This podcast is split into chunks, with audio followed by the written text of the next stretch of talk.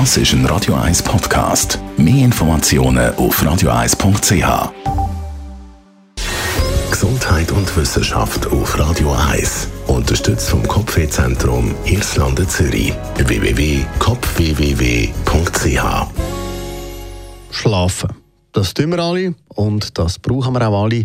Die grosse Frage ist einmal nur, wie, viel, äh, wie viele Stunden Nachtruhe sind denn optimal? Es gibt die, die ja mit sechs Stunden Schlaf völlig funktionieren und am nächsten Morgen fit wie ein Turnschuh sind.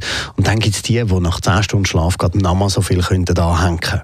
Schlaf ist wichtig, wenn er genug Erholung bekommt, der baut ab, körperlich wie auch geistig.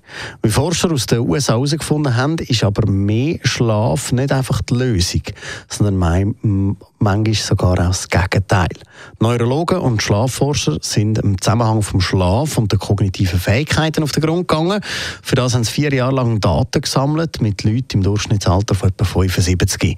Damit Forscher Zusammenhänge von Schlaf, geistigen Fähigkeiten und Alzheimer haben können nachvollziehen, sind Probanden regelmäßig untersucht worden. Neben dem Test der kognitiven Fähigkeiten haben die Forscher auch immer die Schlafstunden notiert und regelmäßig im Blut und in der Rückenmarksflüssigkeit auf Anzeichen von Alzheimer geschaut.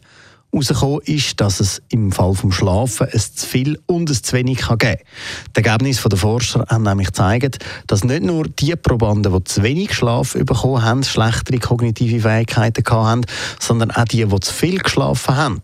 Es ist wichtig, dass man die optimale Anzahl Stunden Schlaf für sich persönlich findet, sagen die Forscher.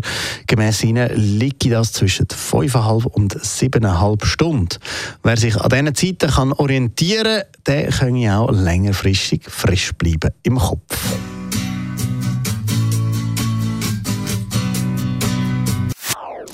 Das ist ein Radio 1 Podcast. Mehr Informationen auf radio1.ch.